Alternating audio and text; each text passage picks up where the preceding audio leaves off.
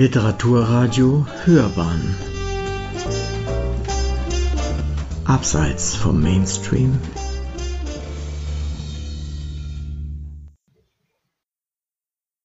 Guten Tag. Ich soll sagen, dass ich Irmin Burdekart heiße und aus meinem Roman Die lange Stille vorlesen will.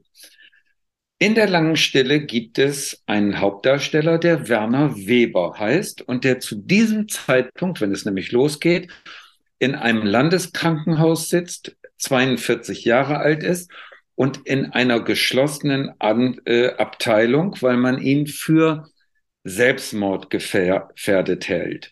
Er selber hält sich natürlich nicht für Selbstmord gefährdet, deswegen verweigert er sich allen Therapiebemühungen.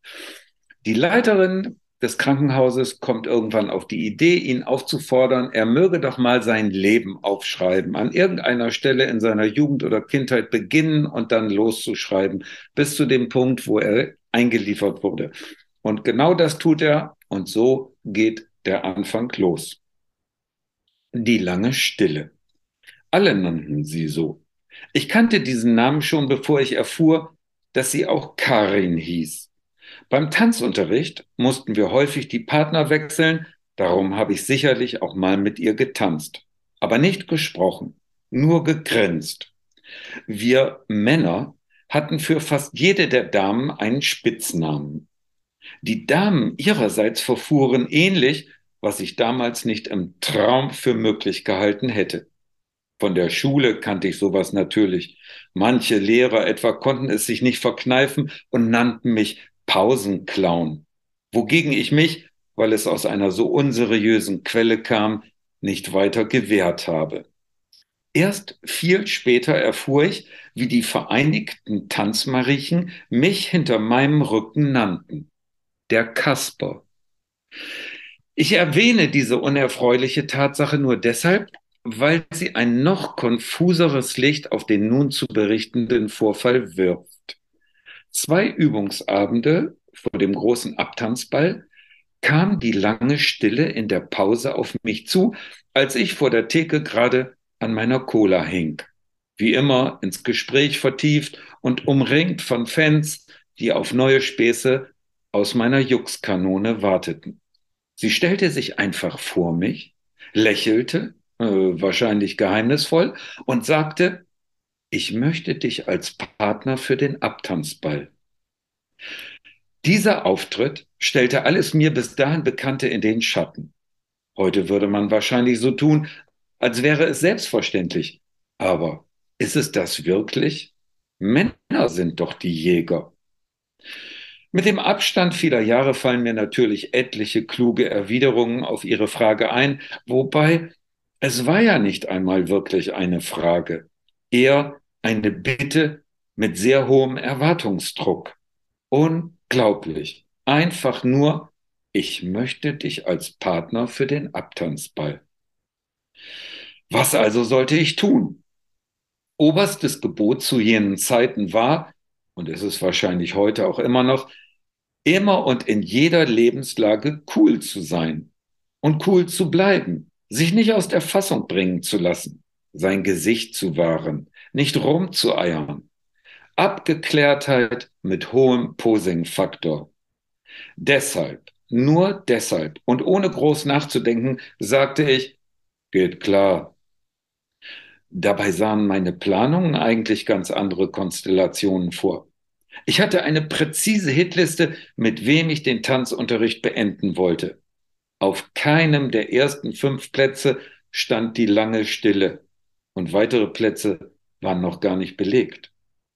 Die Einschätzung der Attraktivität meiner Konkurrenz war nicht einfach und erforderte ein ständiges inneres sich messen und vergleichen.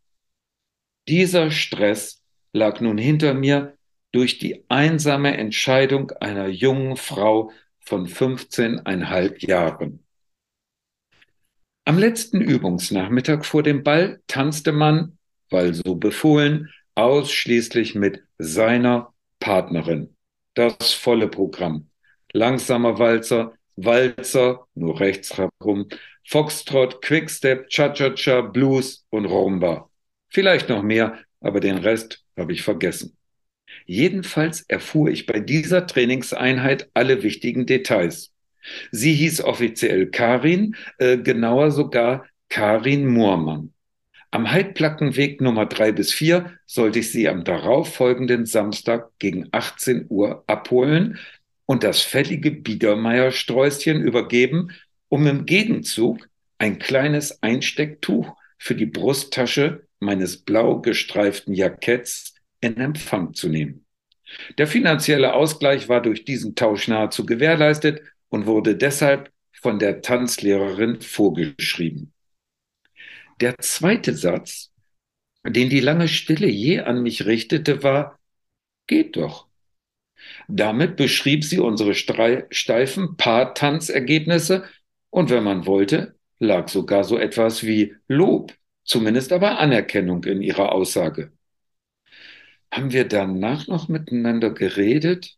Jedenfalls nicht bei der Generalprobe, obwohl, wenn ich so drüber nachdenke, ist das eher unwahrscheinlich. Irgendwas Belangloses werden wir wohl schon noch gesagt haben, zumindest ich.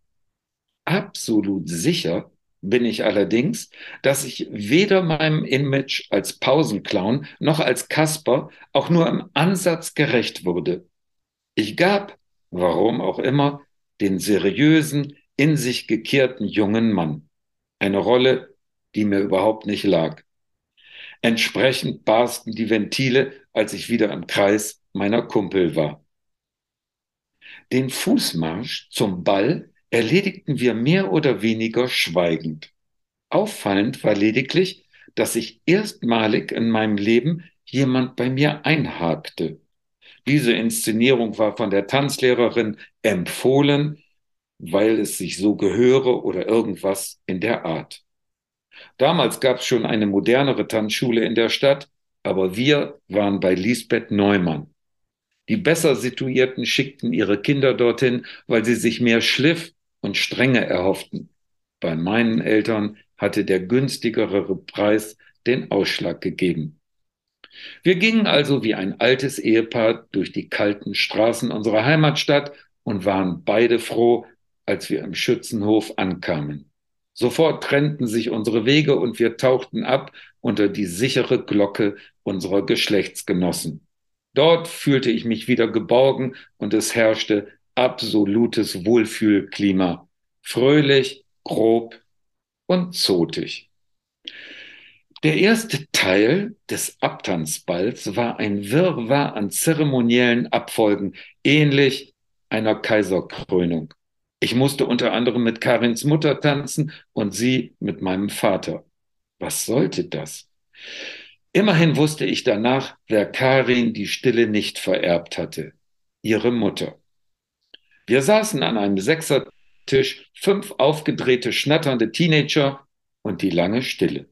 Diesen Tisch hatte ich organisiert und damit sichergestellt, die richtigen Leidensgenossen in Witzeverbreitungsweite zu haben. Als wir unsere Pflichttänze hinter uns hatten, begann die Party, der Spaß, die Action, das Pfauenradschlagen und Anbaggern.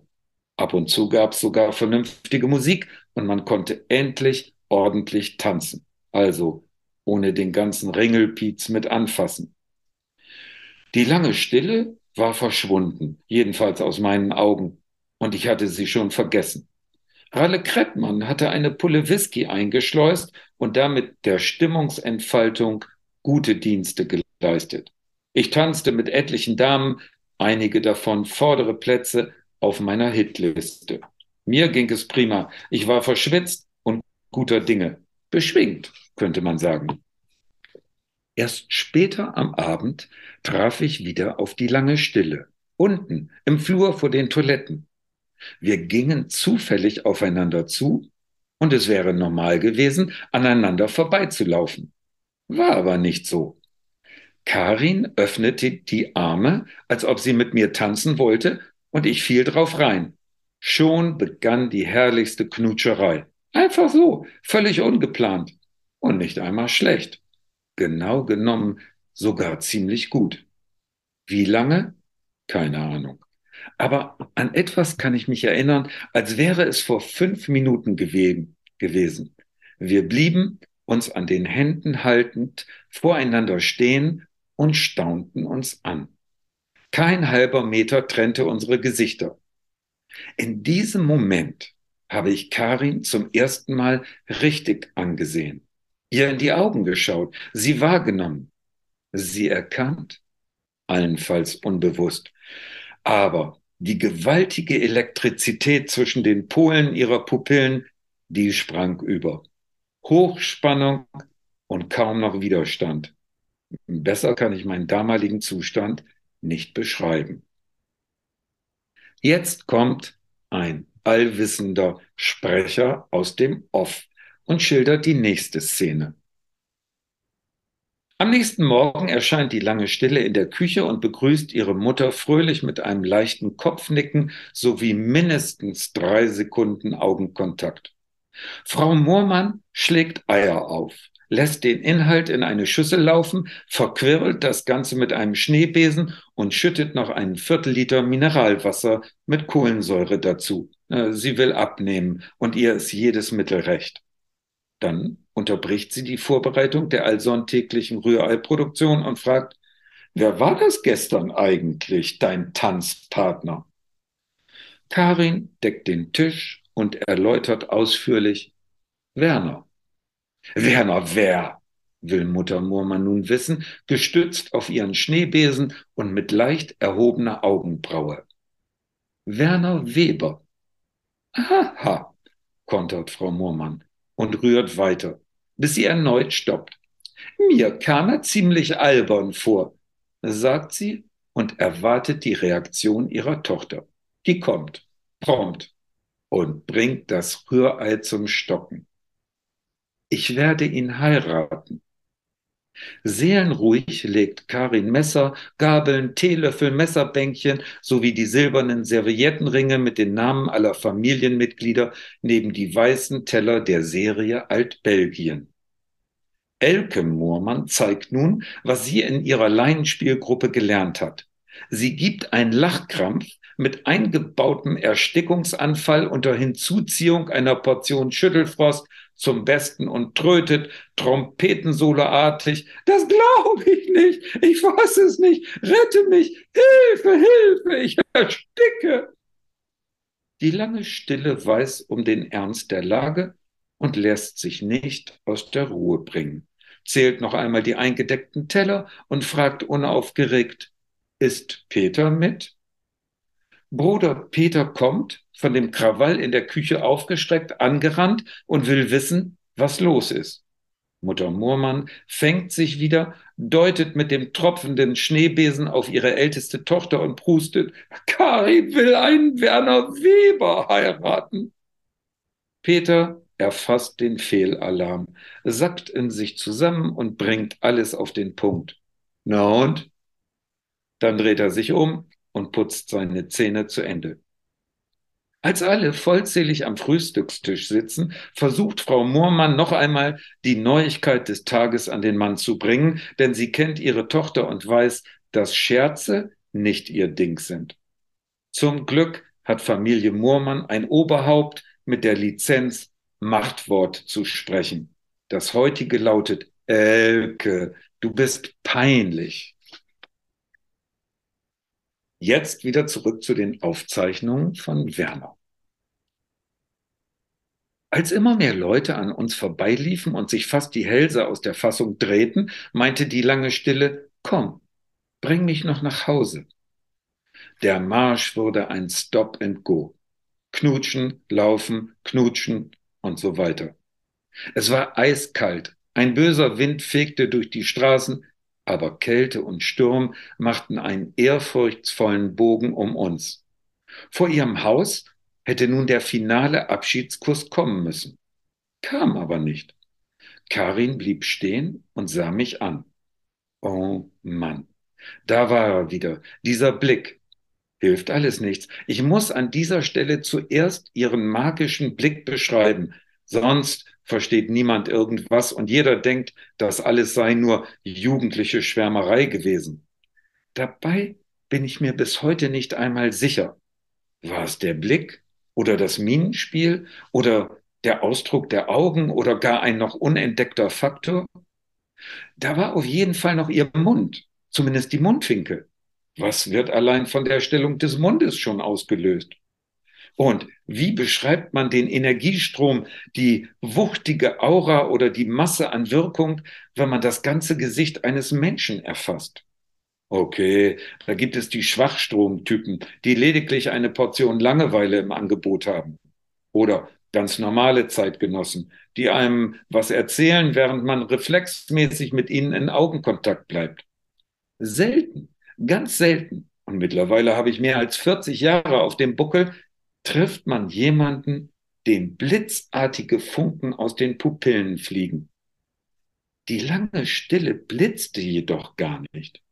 Ihre Hochspannungsströme waren ein perfekter, langgezogener Mix aus Wohlwollen, Anerkennung, Mona Lisa-mäßiger Geheimniskrämerei und, ich nenne es einfach mal so, Begierde.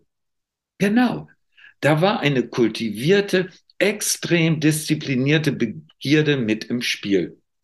So sah sie mich ein paar Sekunden an, dann kam ihre Hand, mit deren Rücken sie mir über die Wange strich, um zu sagen, ich mag dich. Ohne jegliche Hast drehte sie sich um und ging die vier Stufen vom Bürgersteig hoch auf den gepflasterten Weg, der zur Haustür führte. Während sie mit der linken Hand aufschloss, traf mich noch ein halber Blick über die Schulter. Sie oben, ich unten. Ihre rechte Hand deutete auf Hüfthöhe ein Winken an, dann verschwand sie im Haus. Sonntags nachmittags ging man zum Tanztee in die Tanzschule, wo wir, den Gesell wo wir die gesellschaftliche Reife bekommen sollten, die angeblich nötig war, um im Bürgertum zu überleben. So ähnlich stand es jedenfalls im Werbeprospekt, damit die Eltern die geforderte Teilnahmegebühr locker machten. Meine Clique war immer dort und ich gehörte als Zentrum der guten Laune schon wegen meiner Stellung im sozialen Gefüge dazu. Aber an diesem Sonntag sah ich ein Problem auf mich zukommen. Ich war nämlich zu dieser Zeit noch mit Angela zusammen. Angela war eine eher unspektakuläre Erscheinung, hatte aber zwei ernstzunehmende Vorteile. Sie war ein Jahr älter als ich und hatte angedeutet, dass sie sich demnächst ein Rezept für die Pille besorgen wollte. Zu den festen Ritualen in meinem Leben gehörte unser gemeinsamer Auftritt beim Tanztee. Nun bestand aber die Gefahr, dort mit der langen Stillen konfrontiert zu werden. Daher entschuldigte ich mich telefonisch bei Angela und ließ den Termin krankheitsbedingt ausfallen. Damit kaufte ich mir etwas Bedenkzeit. Am darauffolgenden Dienstag erreichte mich ein Briefchen. Ich würde dich gerne am Samstag um 15 Uhr im Parkcafé treffen. Lieber Gruß, Karin. Damit begann die zweite Phase der Bedenkzeit. Immerhin hatte ich nun volle vier Tage zur Verfügung, um mir ein Konzept zurechtzuzimmern. Dafür entwickelte ich Satzmodule, um ihr in flüssiger Rede alles erklären zu können. Alles bedeutete, den Vorfall beim Abtanzball als einen meiner Unreife geschuldeten Ausrutscher zu deklarieren. Ich wollte die lange Stille nicht verletzen, meine übrigen Interessen aber auch nicht aufs Spiel setzen. Diesen Spagat galt es zur Zufriedenheit aller Beteiligten vorzuführen. Soweit mein Plan. Überpünktlich kam ich ins Café, aber Karin war schon da. Vor sich eine Cola und ein Reklamheft. War es schon Hesse? Wahrscheinlich nicht. Nee, den gab's ja nie bei Reklam.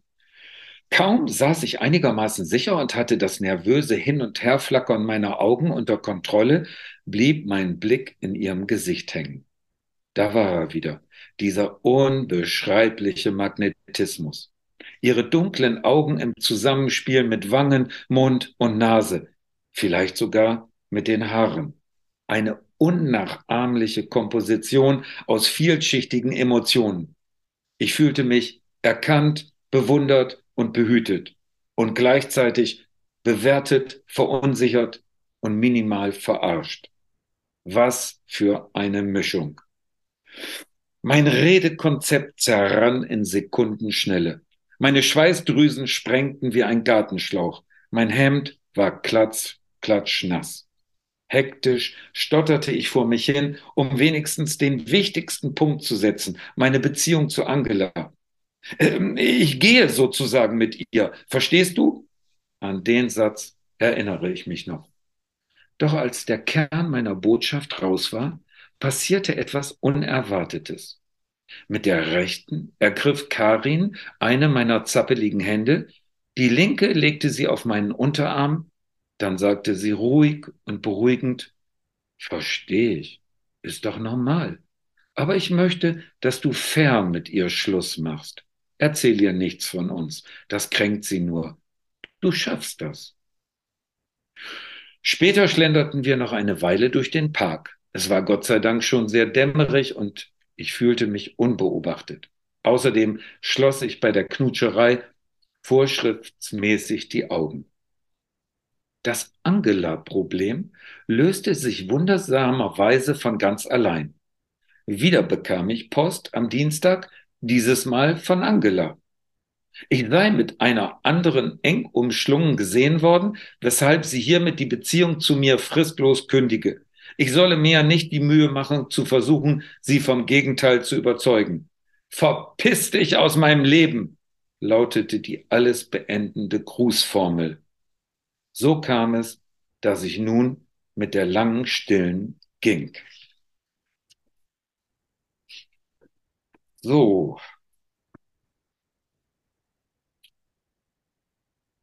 Ich greife jetzt mal ein paar Seiten weiter und lese einen Absatz, der wieder von dem alleswissenden Erzähler kommt und der das Ehepaar Murmann, also Karins Eltern, beobachtet, wie sie aus dem Theater kommen. Zu der Zeit sind Werner und Karin schon eine Zeit lang zusammen.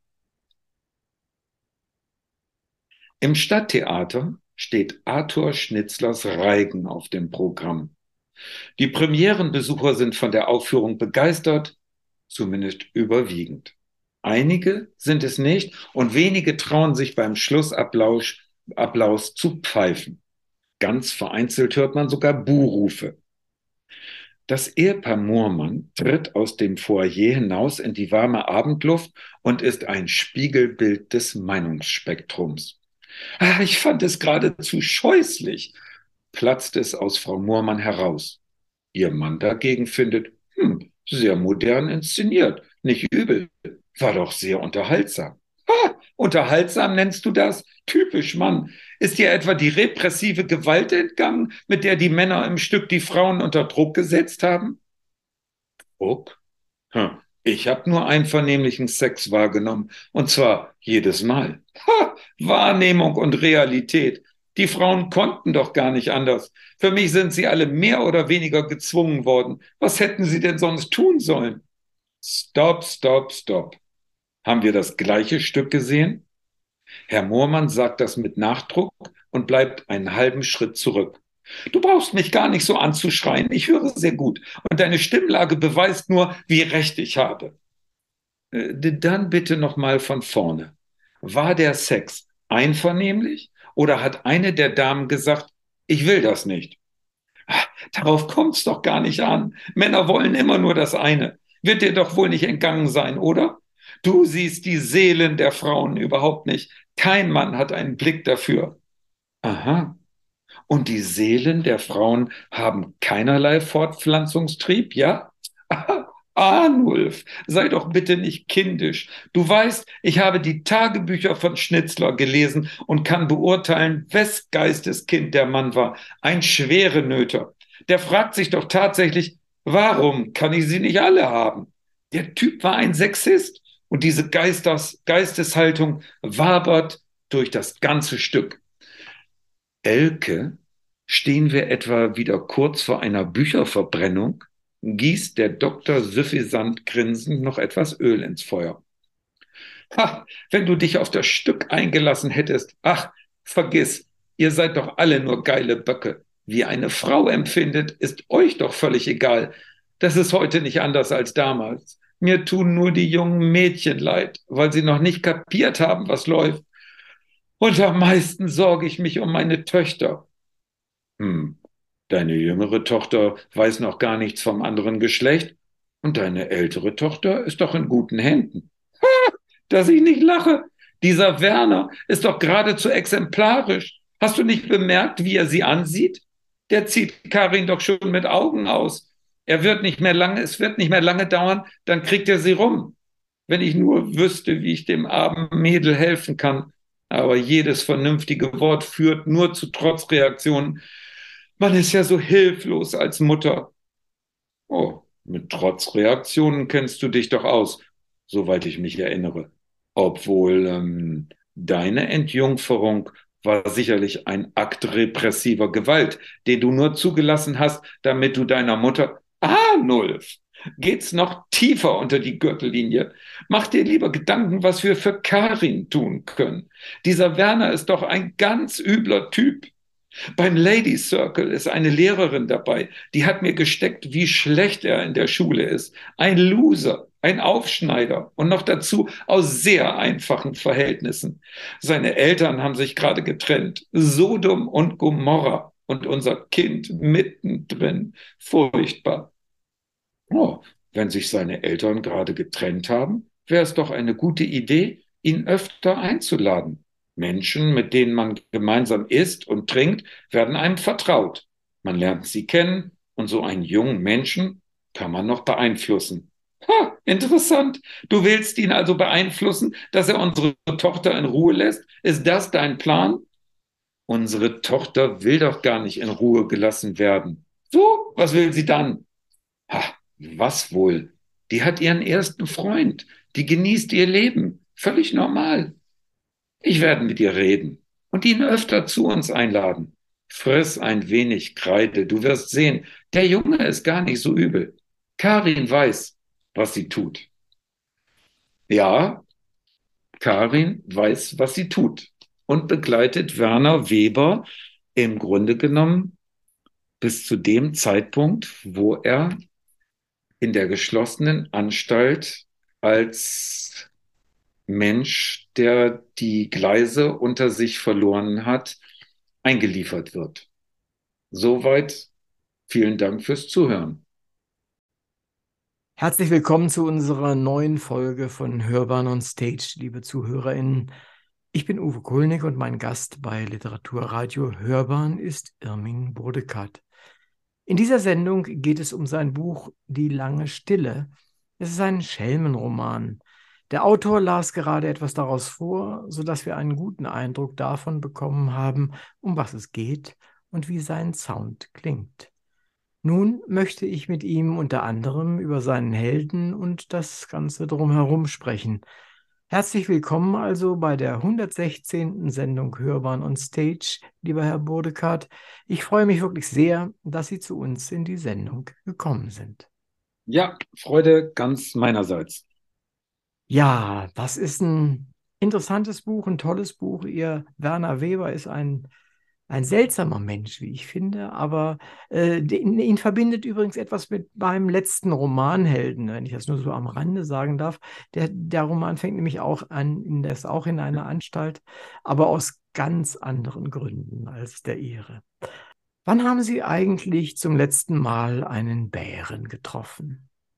Oh, das kann ich Ihnen genau sagen. Das war im, äh, wann waren wir da? Im im August, ja, im, im August. Sie spielen jetzt darauf an, dass wir regelmäßig in Kanada sind. Richtig, richtig. Mit einer Kanadierin verheiratet bin, die regelmäßig Heimweh hat. Und da hat sich das ergeben, dass wir eine Holzhütte in, äh, in der Wildnis in Kanada haben, umgeben von Indianerland.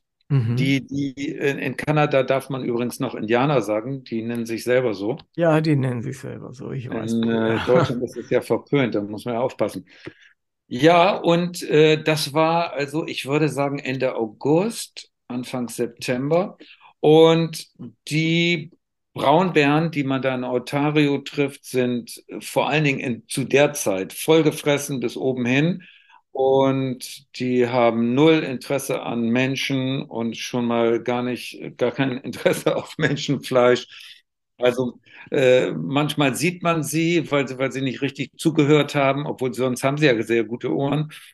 Und äh, ja, dann manchmal kommen sie auch an unsere Hütte ran und äh, schnuppern ein bisschen rum und merken dann aber, dass, äh, dass es nichts zu holen gibt. Übrigens zu meinen schönsten Erlebnissen in dieser Beziehung gehört neben vielen Dingen in Afrika das Begleiten einer Orca-Gruppe vor der Küste von Vancouver Island.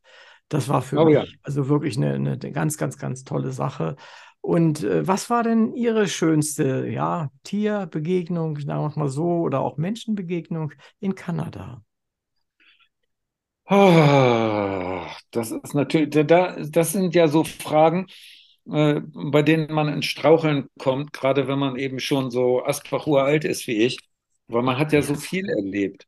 Und äh, ich kann mal von einer Begegnung erzählen. Ich, ich war 2007, hm, war das, glaube ich, mit einem Freund 100 Tage in der Wildnis in Kanada. Wir haben mhm. da gezeltet und ein Kunstprojekt gemacht. Mhm. Und wir hatten ja, die übliche Bärenangst, die man so hat als Greenhorn. Und dann begegnete mir aber oder begegnete ich in den ersten Tagen gleich äh, eine Klapperschlange, die ich gar nicht richtig gesehen habe, aber das Geräusch war sofort so alarmierend, dass ich wusste, oh Halleluja, hier ist irgendwas nicht ganz normal. Und im Laufe dieser 100 Tage gab es dann insgesamt sieben Begegnungen und die Mississauga Rattlesnake, wie sie heißt, ist äh, sehr giftig, zwar für Menschen normalerweise nicht tödlich, aber man muss dann ganz schnell äh, ein, ein Gegenserum oder wie das heißt, äh, gespritzt bekommen. Was, wenn man in der Wildnis gebissen wird, natürlich auch nicht so ganz leicht ist. Und diese Begegnung mit den Rattlesnakes, eine davon im Zelt meines, äh, meines Freundes, das war schon, das ging schon unter die Hutschnur und äh, das war, ja, da merkt man dann auf einmal, wie, wie geborgen wir in unserer Zivilisation ja. leben. Wie ist das, wenn man in der Gastronomie tätig ist und am Anfang waren Sie ja noch sehr hautnah mit den Gästen auch zusammen? Ähm, ist man da nicht automatisch so eine Art Beichtvater und, und, und wie haben Sie das weggesteckt? Das Beichtvater. Beichtvater, also man, man ist, wenn man Gastwirt ist und als solcher habe ich mich ja eigentlich immer geführt, ja. gefühlt, man ist ein Menschenbeobachter. Weil mhm. wenn man das nicht tut, dann äh, nimmt man die sozusagen auf dem Silbertablett angebotenen äh, Impulse, Eindrücke und so, die nimmt man dann nicht mit und die sollte man einfach mitnehmen. Mhm. Äh, und daraus, daraus äh, entwickelt sich dann oder, oder kann sich entwickeln, dass man, obwohl man eigentlich nichts Richtiges gelernt hat und eben nur Wirt geworden ist, äh, dass man dann doch mit der Zeit eine, eine, zwangsläufig zu einer gewissen Menschenkenntnis kommt. Und ja, das äh, das ist es eigentlich so, ich sag mal, äh, einer der, der vielen Vorteile, die man, die man hat, wenn man Gastwirt geworden ist. Hinter die Gardine gucken wir ja eigentlich nur, wenn Leute alkoholisiert sind. Und ja, äh, ja. das sind dann, geht es ja auch manchmal unappetitlich zu. Also ist immer gut, wenn man darum dann einen großen Bogen machen kann. Nö, äh, man kriegt schon mit, wenn man im Lokal ein, ein Pärchen hat, das äh, ich sag mal, mehr oder weniger sprachlos reinkommt und den ganzen Abend voreinander sitzt und mhm. sich nichts zu sagen hat. Und, und diese Dunstglocke der schlechten Laune, die, die ist schon deutlich spürbar. Und ich habe ja mir dann oft einen Spaß draus gemacht, bin auf so, äh, so Paare zugegangen und äh, habe gesagt, Entschuldigung, darf ich mal eben Ihre Unterhaltung unterbrechen. Wir haben gerade Zwiebelsuppe gekocht, die ist sehr kommunikativ. Vielleicht probieren Sie einfach mal. ja, Und dann passiert ja immer was, was ganz toll ist bei Menschen zu beobachten. So in der Negativ, es, es kommt wieder aus dem negativen Bereich eine Kommunikation zu, zustande, dass Leute sagen, hä, was war denn das eben für ein Idiot? Was wollte ja, der ja, denn von uns? Ja, so, ja, ich glaube, der hat hier. Und dann merkt man, es ist ein gemeinsames Thema da. Sie können sich über, man kann sich über jemand auslassen. Richtig. Und äh, irgendwann kommt man dann wieder in den sichereren Bereich. Es werden einem jeden Tag Menschen ins Haus äh, gespült und es wäre ja blöd, wenn man mit denen nicht irgendwas anfangen würde. Ja. Man die nicht unterhalten würde. Ich meine, so bin ich ja zum Schreiben gekommen, weil ich habe mich als Gastwirt immer als Storyteller äh, begriffen und mhm. habe dann irgendwann gemerkt, dass, ja, dass mir das auch Spaß macht, Sto Storys, Geschichten zu erzählen. Mhm. So, und da fängt man an, sie aufzuschreiben, dann werden sie immer länger und dann und ja, kompakter. Und am Ende nennt der Verleger sowas dann Roman. Ja, so sind sie, ne? Also was soll man machen? ähm, die Musik hat ja in ihrem Leben und spielt wahrscheinlich immer noch eine große Rolle. Äh, außerdem habe ich, das, Sie hatten es vorhin kurz erwähnt, mit den 100 Tagen, da ging es ja auch um, ja, ich weiß nicht, ob man dafür den Ausdruck Bildhauerei bezeichnen ja. will. Äh, und äh, wie, wie wichtig ist Ihnen das gewesen und im Augenblick noch? Also, äh, ich war irgendwie 16, 17 äh, und äh, war in einer Band und flog nach drei Monaten raus, weil ich einfach zu schlecht war. Mhm. Und das war natürlich, das hat an mir genagt.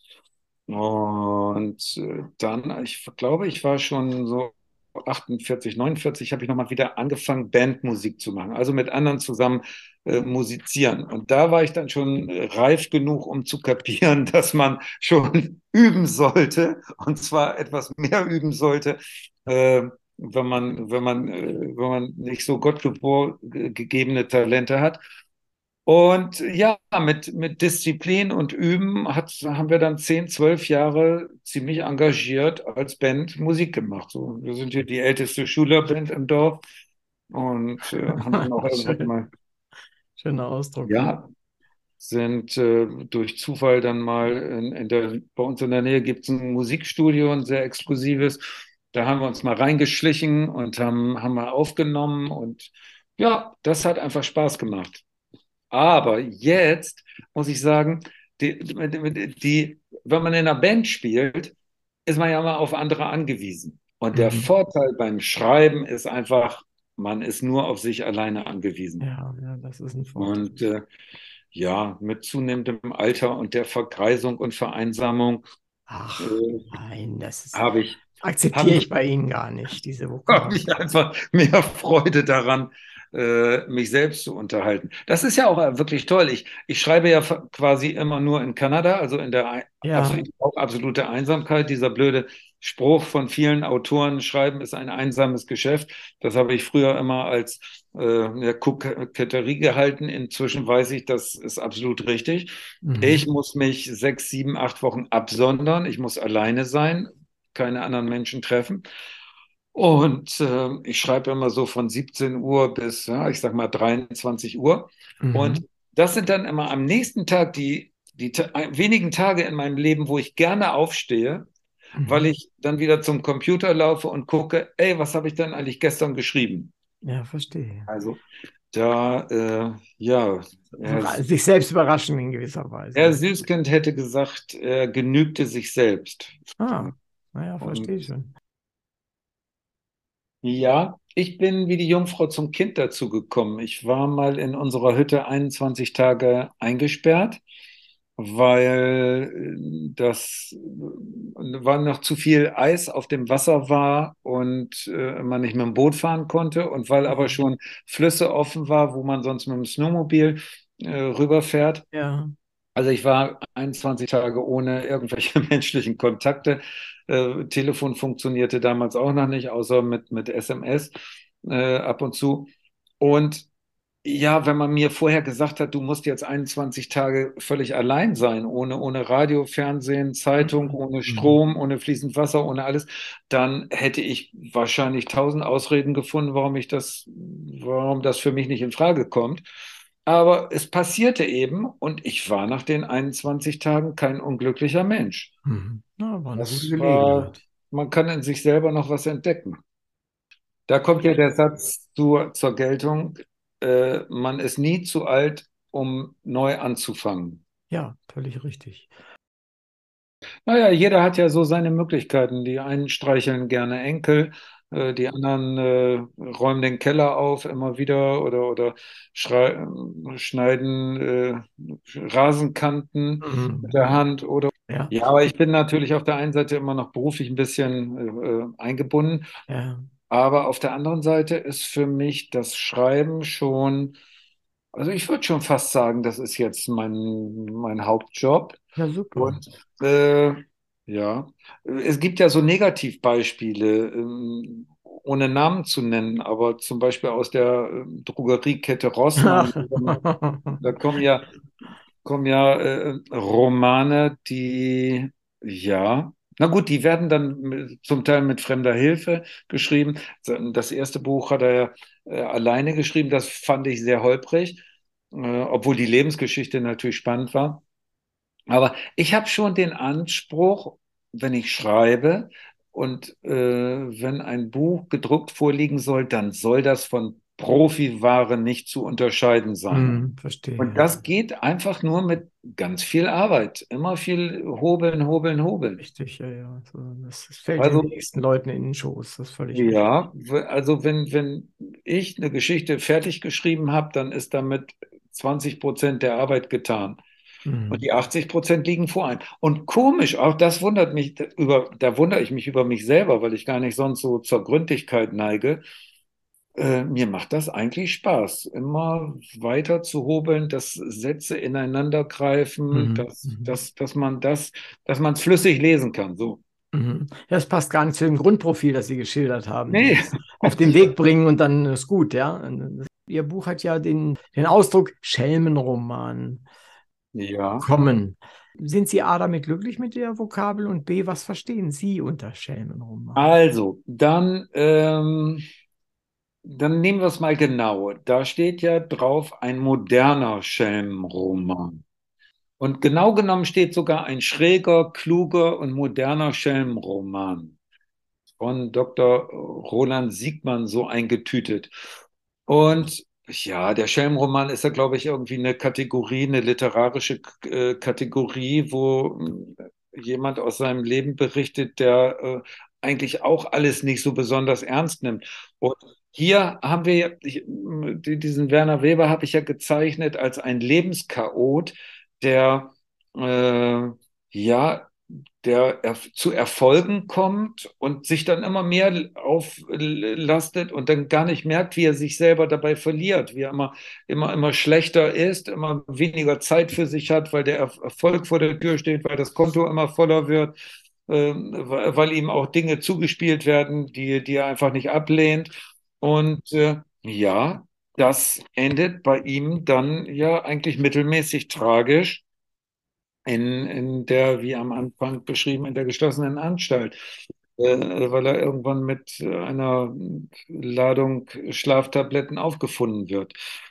So, und ich habe in meinem Leben Menschen beobachtet, die auf der einen Seite so Schelmen waren, äh, die, die eigentlich immer lustig waren, immer fröhlich waren und äh, nichts richtig ernst genommen haben und ja, das Leben mit wundervollen Sprüchen äh, zugepflastert haben, aber die dann auch ab und zu, war das zu beobachten, mit sich selber nicht so prima klargekommen sind.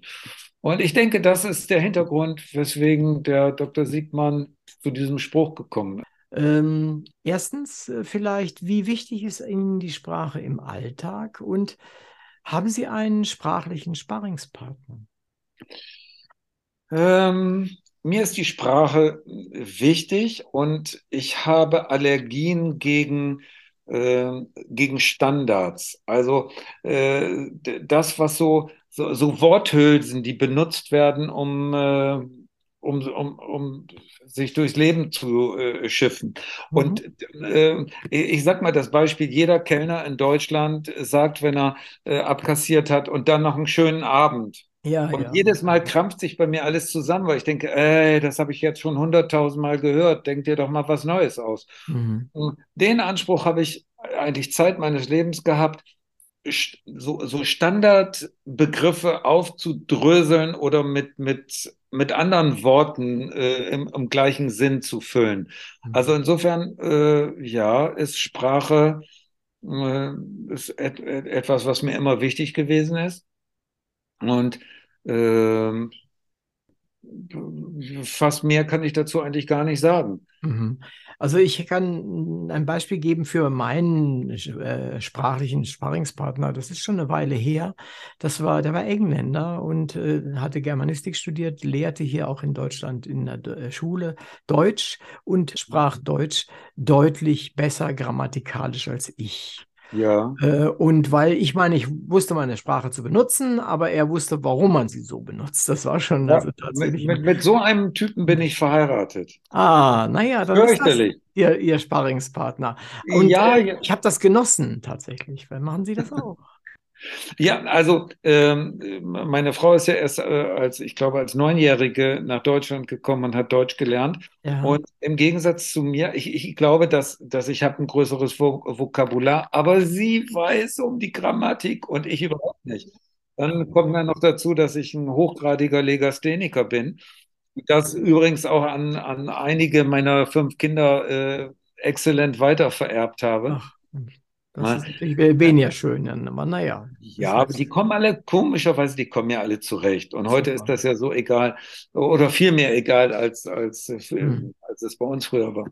Ja. Nee, Sparingspartner, ja. Ähm, das, das ist natürlich, ich, äh, in, in Oldenburg lebt der, ähm, lebt der Schriftsteller Klaus Modig, mit dem ich mal viele Jahre befreundet war. Mhm. Und das macht natürlich immer Spaß, mit solchen Leuten sich zu unterhalten und dann eben zu merken, da ist jemand am Werk, der ah, die Alltagssprache auffüllt mit, mit Worten, die, mit Wörtern, die, äh, die eben sonst nicht so vorkommen. Ja, verstehe. Aber jetzt äh, explizit, ich hatte einen äh, solchen Sparringspartner, der ist leider verstorben.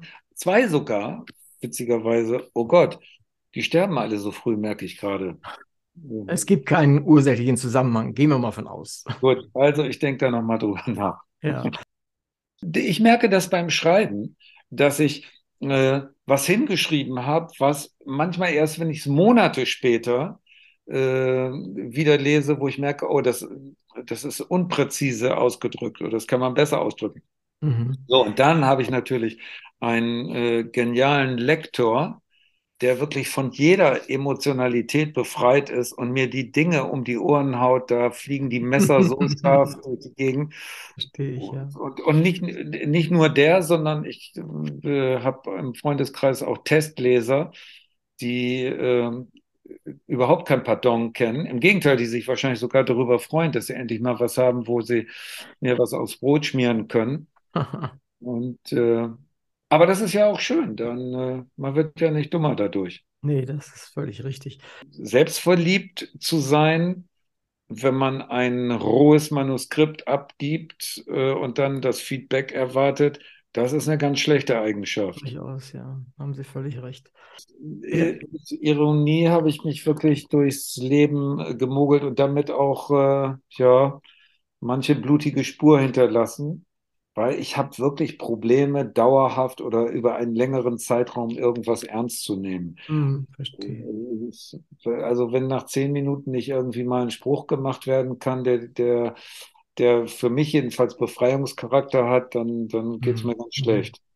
Naja, hoffentlich mal geht Ihnen das heute bei, bei unserem Treffen nicht so. Ich bemühe mich äh, dann nicht zu ernsthaft zu sein und vor allen Dingen Ihnen Ja. genug Raum zu lassen, dass Sie dann auch diese Dinge machen können. Also ich fühle mich nicht eingeengt. Wunderbar, das freut mich. Ich mich auch nicht.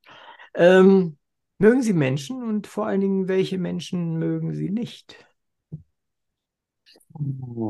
Also, für, wie zieht man sich mit bei so einer Frage elegant aus der äh, Affäre? Als, als Gastwirt bist du ja für alle da. Ja. Und äh, das heißt, man lernt ganz früh, äh, Menschen so anzunehmen, wie sie sind.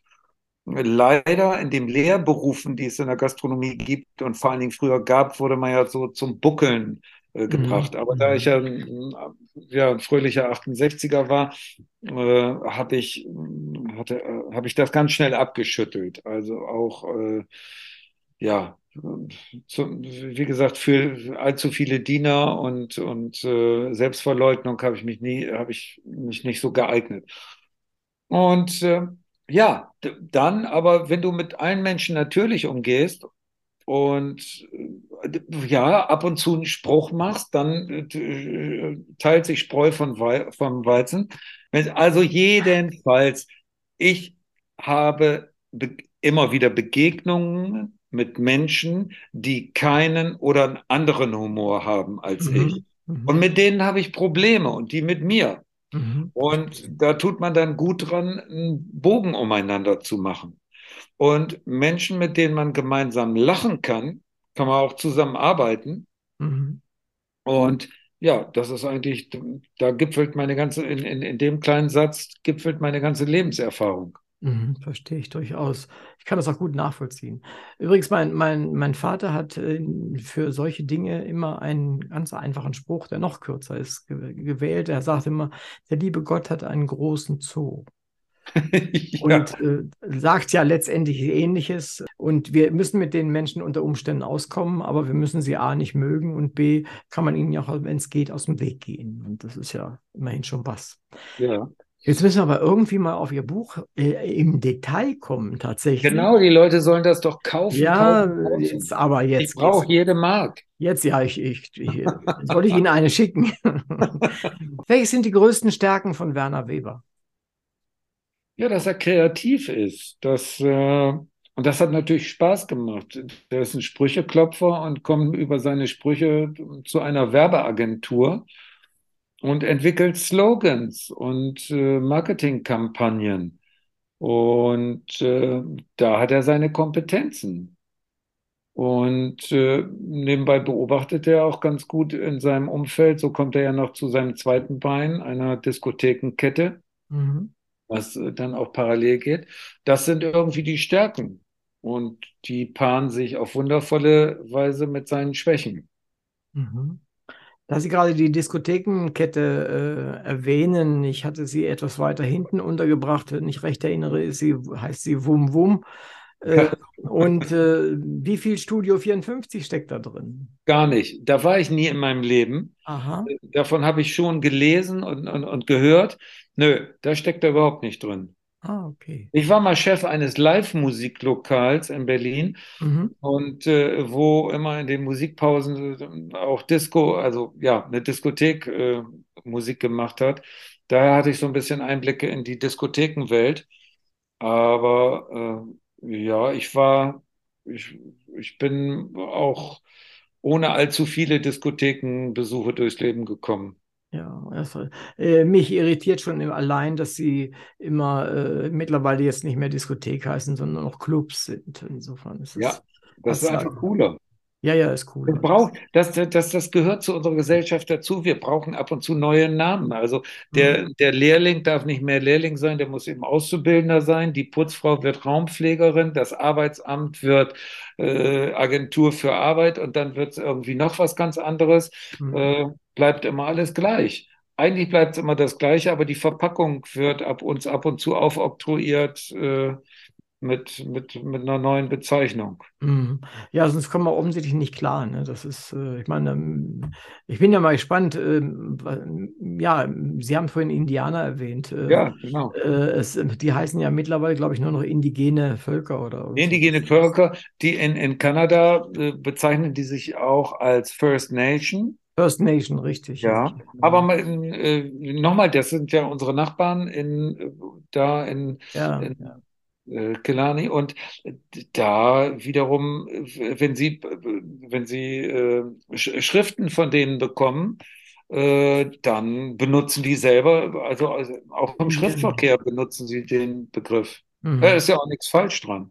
Nee, ist auch nichts falsch. Also ich meine, falsch wird es ja erst, wenn einem einer erklärt, was, was alles Böses dahinter steckt. Ja, ja. Also äh, es ist so, ich habe äh, vor, wir hatten hier in, in München vor zwei, drei Monaten hatten wir einen großen Karl-May-Kongress. Ja. Äh, und äh, den ich, da ich schon immer Karl May gelesen habe und äh, ich habe praktisch alle die hier, äh, Bücher hier stehen. Und der hat auch einen wesentlichen Teil meines Weltbildes tatsächlich geprägt. Da habe ich natürlich gesagt, also, wenn ihr schon schon in meiner Stadt seid, dann nehme ich euren ganzen Kongress auf. Und das habe ich dann auch gemacht. Und ähm, das war, war sehr spannend. Und da habe ich mitbekommen tatsächlich, was, was dort alles so passiert, was für Vorwürfe dort kommen. Und also es ist Hanebüchener Unsinn, der da läuft. Das, ja, genau, ha Hanebüchen, ja. Können Sie vielleicht ein bisschen, Sie haben natürlich schon einiges gesagt, aber können Sie den Hörern nochmal so eine grobe Skizze dessen geben, was in dem Roman außer der Liebesgeschichten, Anbahnung, die wir ja schon gehört haben, und äh, dem Suizidversuch, äh, was dann noch so als passiert? Ohne Äh, zu spoilern sozusagen. ja, soll ich das wirklich tun? Dann, Wenn Sie wenn, mögen. Wenn Sie dann kriege ich ja wieder von, von meinem Verleger auf die Finger gehauen, der dann sagt, aber dann kaufen die Leute das Buch ja gar nicht mehr, wenn du die Geschichte schon erzählst. Nein, ganz nicht. Das ist völlig klar. Also ich überlasse es Ihnen tatsächlich. Ja, also das, ein bisschen Überraschung soll ja immer sein. Also, es ist, es, es ist ja ein Entwicklungsroman, sagen, ja. glaube ich, äh, Fachleute. Da, da entwickelt sich einer vom 17. Lebensjahr zum 42.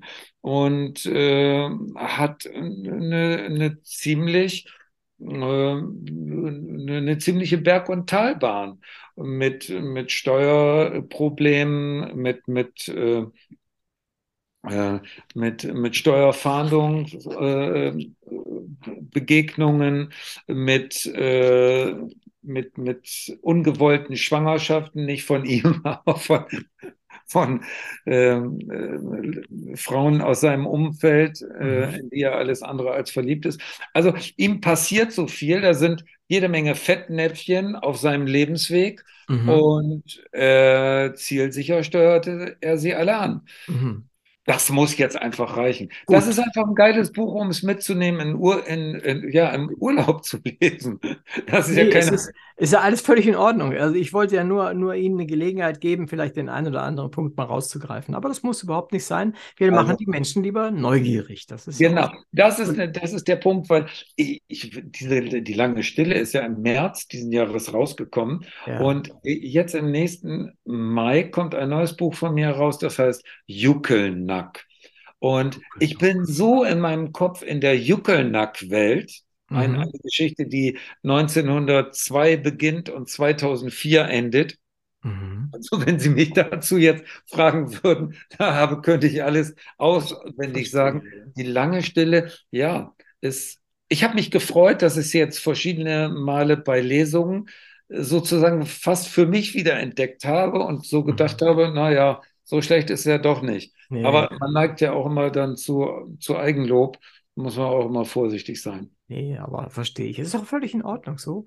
Äh, deswegen überlasse ich es Ihnen und, und frage ja nicht nach ganz speziellen Dingen gleich. Dann würde das ja auch schon wieder Dinge ver, äh, öffentlich machen, die, die man sicher lesen soll. Aber eine Sache haben Sie öfter, haben Sie selbst auch erwähnt und steht auch auf dem Cover, wenn ich mich recht erinnere, nämlich der Suizidversuch. Äh, das ist so ein bisschen wirklich ein etwas äh, äh, ernsteres Thema. Wie, wie Ja, stehen Sie zu dieser Möglichkeit, sein Leben zu beenden? Wie sehen Sie das? Sie haben ja immerhin Ihren Helden äh, ja, so einen machen lassen. ja. Und ähm, Und äh, das ist ja nicht der einzige, witzigerweise, äh, der in, in, im Buch vorkommt. Und da ist äh, der jugendliche Werner Weber, der mit, äh, als 19-Jähriger äh, einen Suizid so, nicht miterlebt, aber sozusagen dann direkt, direkt nachdem es geschehen ist, dazukommt. Und er reflektiert ja darüber Mhm. äh, und, und sagt in etwa, das ist eigentlich wirklich die schlechteste Möglichkeit, mit Problemen fertig zu werden. Das sagt er aber aus seinem Horizont als 19-Jähriger, wo das Leben noch vor ihm liegt. Mhm. Ich habe wirklich gesagt, für mich ist Romane schreiben wie Marionettentheater. Ich denke mir eine Bühne aus, ich denke mir verschiedene Bühnenbilder aus, ich habe im Kopf irgendwelche, ähm, irgendwelche äh, Städte oder, oder irgendwelche Szenen und in die hinein äh, lasse ich jetzt meine Marionetten marschieren, die ich selber anziehen darf, wo ich bestimmen kann, was die sagen. Und das Mhm. ist ja auch das Tolle. Man, man kann die ja sagen lassen, was man selber vielleicht gar nicht sagen würde. Durchaus. Aber wo man aus der Menschenkenntnis heraus äh, weiß, ja, so Typen, die reden so. Mhm. Mhm. Und ähm, insofern ist jetzt wieder zurückzukommen auf den, auf den Selbstmordversuch, der ihm unterstellt wird, äh, ist ja auch, meine Reflexion ist die, dass das von mir ganz weit weg ist, aber ich hatte auch noch nicht die Situation, dass ich darüber nachdenken musste. Und mhm. es gibt sicherlich Menschen, die, die darüber ganz anders berichten können. Mhm. Äh, ich glaube, das ist eine sehr individuelle Angelegenheit. Mhm, ja. Ihr Roman ist ja durchaus eine Mischung aus Komödie und aber auch aus Tragödie. Das ist ja in den meisten Theaterstücken, in die in diese Richtung gehen, auch oftmals der Fall. Sehen Sie das Leben der meisten Menschen so oder ist es besser, es so zu sehen, als dann selbst zum Zyniker zu werden? Oh, ah, gemeine Fragen vielleicht. Ich, ja, das ist, nee, gemein ist das gar nicht. Ähm, man kann ja so schlecht von sich auf andere schließen. Ich habe mich immer gesehen als den Manager, der mein Leben organisieren muss. Ja. Und ich habe relativ früh erkannt, dass es äh, gewisse Dinge äh, aus, die, die aus dem Umfeld auf einen zukommen, dass man die eigentlich nur mit Disziplin oder, oder mit guten Vorsätzen in den Griff kriegen kann. Ein Vorsatz, den ich ganz früh wusste, ist, dass äh, man dafür sorgen muss, dass man was zu lachen hat. Mhm. Und wenn es Situationen gab, die, die so, ja, und ja, Lebenssituationen gab, wo, wo das eigentlich, das aufhörte, dass man was zu lachen hatte, habe ich ganz schnell wieder die, die Bühne gewechselt. Also äh, ja, ich habe mich selber als der Manager meines Lebens in die Verantwortung genommen. Sorge, du, es gibt diese wundervollen Sätze wie du bist, was du isst. Mhm. Also wenn ich den ganzen Tag nur Schokolade esse und, und, und Pommes und äh, was weiß ich, ähm, äh, totgeprügelte äh, totgeprügelte Rinder, die dann zu Steaks werden, in mich herein äh, esse, dann nehme ich das Leid der Tiere auf, dann ist das irgendwie in mir, wenn der Satz stimmt, du bist, was du isst. Und äh, ja, so ist eigentlich die, die, die Lebensführung liegt in unseren Händen. Wir können die abgeben und können, so, können, können sie anderen in die Hand geben. Manche Leute äh, schaffen sich auch eine Religion an, um, um, um da Lebensführung dann auch sozusagen sich einzukaufen. Ich habe immer gedacht, ich bin dafür selber zuständig und äh, ja, und war ich, manchmal habe ich auch äh, nach, dem, äh, nach dem Gesetz gelebt, äh, lieber ein einen guten Freund verlieren als einen guten Spruch. Und äh, habe dem Jux und der Dollerei äh, immer und, und, und dem Sarkasmus und der Ironie habe ich immer große äh, Räume in meinem Leben ein, eingeräumt, allein damit ich persönlich was zu lachen hatte. Mhm. Okay, das ist mir manchmal auch übel genommen worden, weil dann andere glaubten, sie hätten nichts zu lachen. Obwohl mhm. ich immer gesagt habe, ihr könnt ja mitlachen. Ja, nee, das verstehe ich. Man macht sich dadurch unter Umständen dann auch Feinde. Das, das bleibt dann nicht aus. Vielleicht noch zu den Menschen, die in Ihrem Roman auftauchen. Welche der in Ihrem Buch vorgestellten Personen, außer der Hauptperson natürlich, ist für Sie die eindrucksvollste? Ja, natürlich die lange Stille diese, äh, die, diese junge Frau, die so genau weiß, was sie will, die mit wenig Eitelkeit äh, durchs Leben geht, die, die auf den Punkt kommt, die, ähm, die lieben kann, äh, die ja für mich also eine, eine, ganz positiv besetzte Frau und eine Frau, in die ich mich während des Schreibens eigentlich so halb auch so ein bisschen verliebt habe. Mhm. Äh, die, Initiativ die Initialzündung dafür, diese Figur so zu entwickeln, war tatsächlich, dass ich ähm, in, in eine Begegnung ähm, Revue passieren lassen habe, die ich als, als junger Mann äh, hatte und wo ich gemerkt habe, Mensch, ich habe einen, ich habe jemanden getroffen, den ich zu der Zeit, als ich ihn getroffen habe, nicht ernst genommen, er ernst genug genommen habe und wo ich nicht bei der Sache, wo ich nicht dabei geblieben bin, weil ich einfach noch zu unreif war. Mhm. Und äh, dann sind meine Gedanken da hineingegangen, so nach dem Motto, dahin gegangen, äh, nach, nach, ja, nach dem Motto, muss ich sagen, was wäre gewesen, wenn? Ja, also wenn ich reifer gewesen wäre, wenn ich, äh, wenn ich die, das, äh, die, diese Persönlichkeit schon früher erkannt hätte und äh, so wie ich dann in meiner Nachbetrachtung sie auf einmal wahrgenommen habe. Verstehe, also das kann ich gut nachvollziehen. So, und dann ist ja eine zweite Figur darin, der Werner Weber hat ja, kommt ja äh, zu einem besten Freund, ja, genau. zu einer Partnerschaft, die mit einem Menschen, der nun so das ganze Gegenteil von ihm ist und äh, die, ja, die Werthaltigkeit dieser Freundschaft äh, zu beschreiben, aber zwischen den, äh, zwischen den Zeilen natürlich zu beschreiben, so dass, dass die, Unter die Unterhaltung äh, oder der Unterhaltungswert dabei nicht leidet. Mhm. Äh, damit haben Sie eigentlich wahrscheinlich schon meine nächste Frage beantwortet, nämlich welches ist die Ihnen liebste Nebenfigur des Buches? Also ja, Zernatzke. Also ja. Äh, der heißt ja, äh, der heißt ja eigentlich ganz anders, aber äh, wird seit Schülertagen immer Zernatzke genannt. Äh, eine Figur aus äh, Henscheids Roman Die Vollidioten. Mhm. Glaube ich jedenfalls, dass, dass das so das war. Und ja, hm, diese Figur ist einfach toll. Und dann gibt es eben aber auch dagegen, und die, die liebe ich ja auch, da gibt es ja auch so ein, ein paar sehr negative Figuren, die ich, ich hoffe mal gar nicht mal überzeichnen mussten, äh, musste, die, die, die einfach so, die waren in meinem Kopf so und die sind so und ich empfinde sie nicht als überzeichnet und sie sind aber trotzdem Nervsäcke und, äh, und Kletten. Mhm. Damit haben Sie vielleicht sogar wieder die nächste Frage beantwortet, nämlich welche Figur hat Ihnen die größten Probleme in der Charakterisierung gemacht? Das weiß ich nicht. Das müssten andere Leute bezahlen. Äh, das müssten Kritiker äh, beschreiben. Die müssten jetzt sagen, also die Figur ist nicht sauber gezeichnet. Äh, ich, ich selber kann das gar nicht sagen.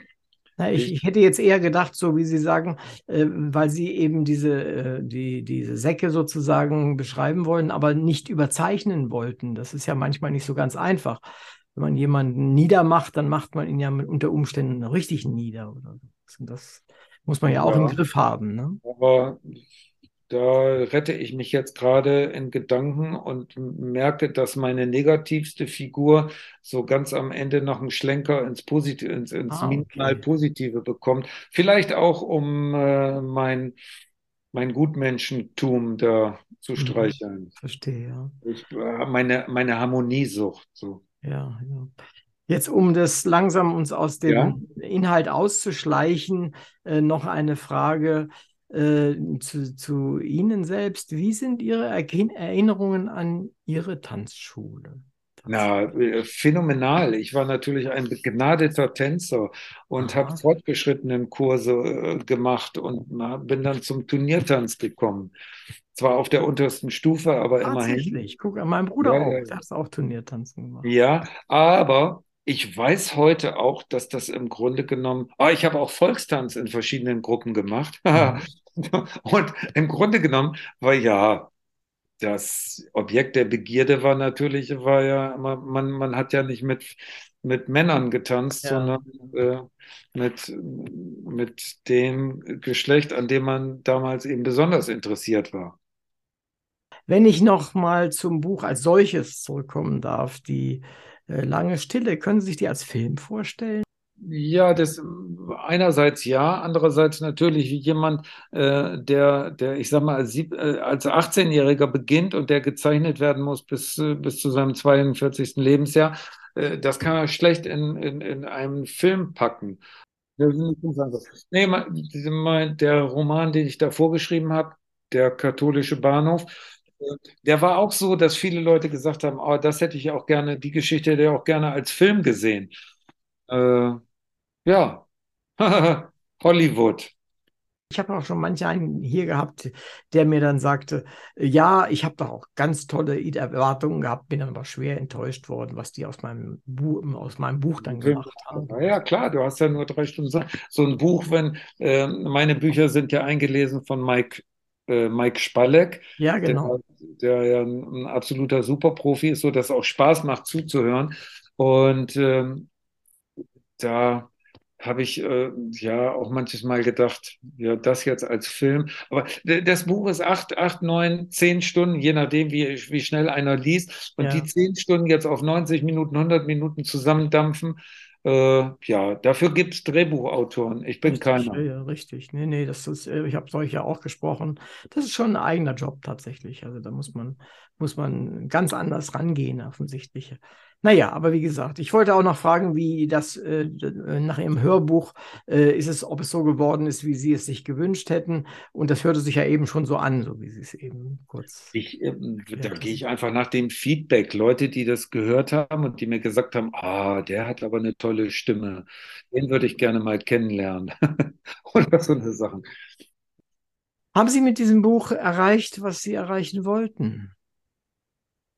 Hm, Im Prinzip ja. Also ich bin in der Sekunde, wo ich es in der Hand habe und es fertig gedruckt und ich weiß so, das ist jetzt zu Ende, da habe ich es erreicht. Ich hatte vor, hm, ich weiß gar nicht, zwei Wochen oder so eine, eine Lesung, da waren, saßen 160 Leute im, im Spiegelsaal in Bad Zwischenahn und die sind alle weggegangen und hatten einen unterhaltsamen Abend und ich habe viel positive Kritik gekriegt und äh, ja, man, man ist ja geltungsbedürftig und wenn einem dann so verbal auf die Schulter geklopft wird, das nimmt man ja mit.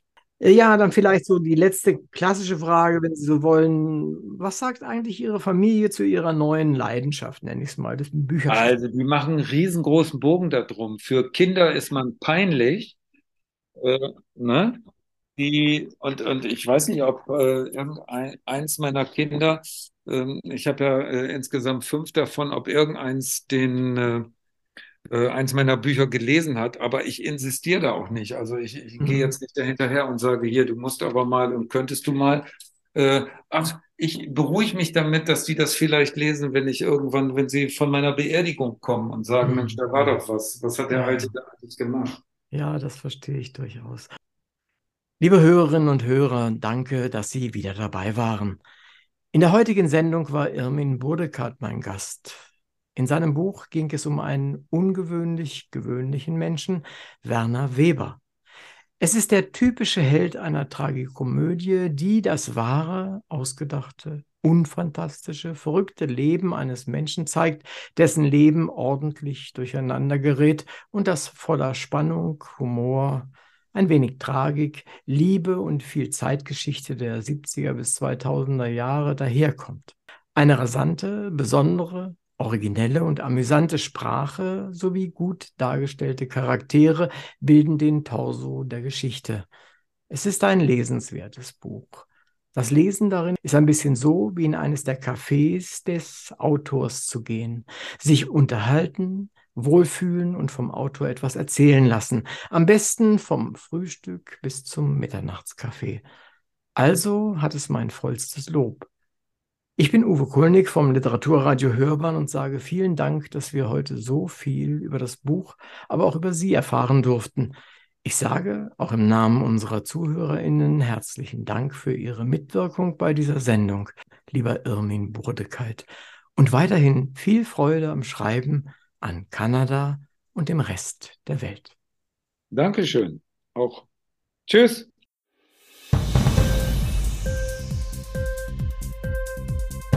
Hat dir die Sendung gefallen? Literatur pur, ja, das sind wir. Natürlich auch als Podcast. Hier kannst du unsere Podcasts hören. Anchor, Spotify, Apple Podcast, iTunes, Google Podcasts radio.de und viele andere mehr.